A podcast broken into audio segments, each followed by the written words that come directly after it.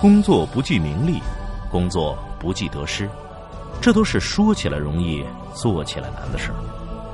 泰坦尼克号的导演詹姆斯·卡梅隆倒是可以给我们做一个很好的榜样。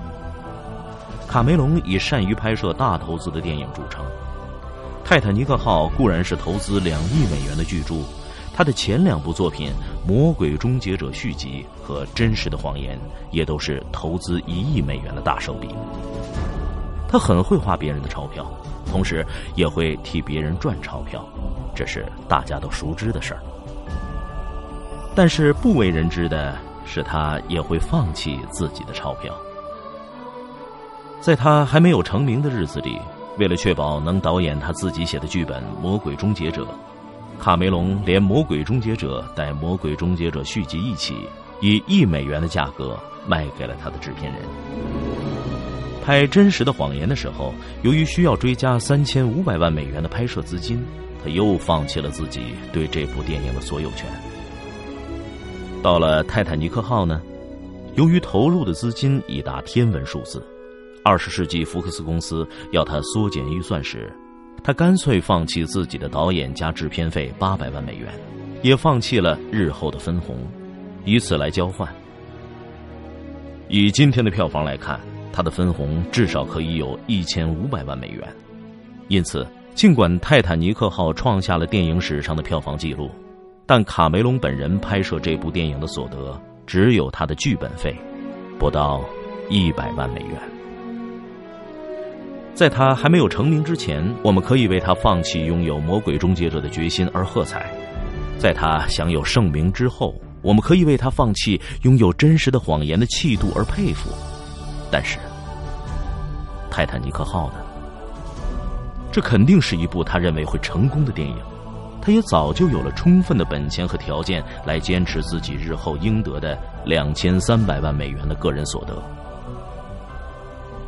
我们不必为他喝彩了，我们相信他是一个真正不计名利、只为工作而工作的人。名利可以如何不计？可以如此不计。十多年前有一本书《海鸥乔纳森》，书里有两种海鸥，一种把飞翔当作觅食的手段，因此竞逐的范围主要在海岸边的船舷。争食的目标，主要是水手施舍的零食。另一种海鸥却只把飞行当作飞行，因此，等他把飞行的技术练习到最远也最快时，虽然没有把觅食放在心上，但他却可以享受到内陆与远洋的山珍海味。卡梅隆，就是那只特别的海鸥。泰坦尼克号后来太卖座了。所以，电影公司主动送了卡梅隆一亿美元的红包作为谢礼。对卡梅隆而言，他不需要再向别人证实什么，但他必须要给自己一个交代。这种交代，固然表现在态度上，也表现在细节上。泰坦尼克号里的船是一艘只建了半边的泰坦尼克号。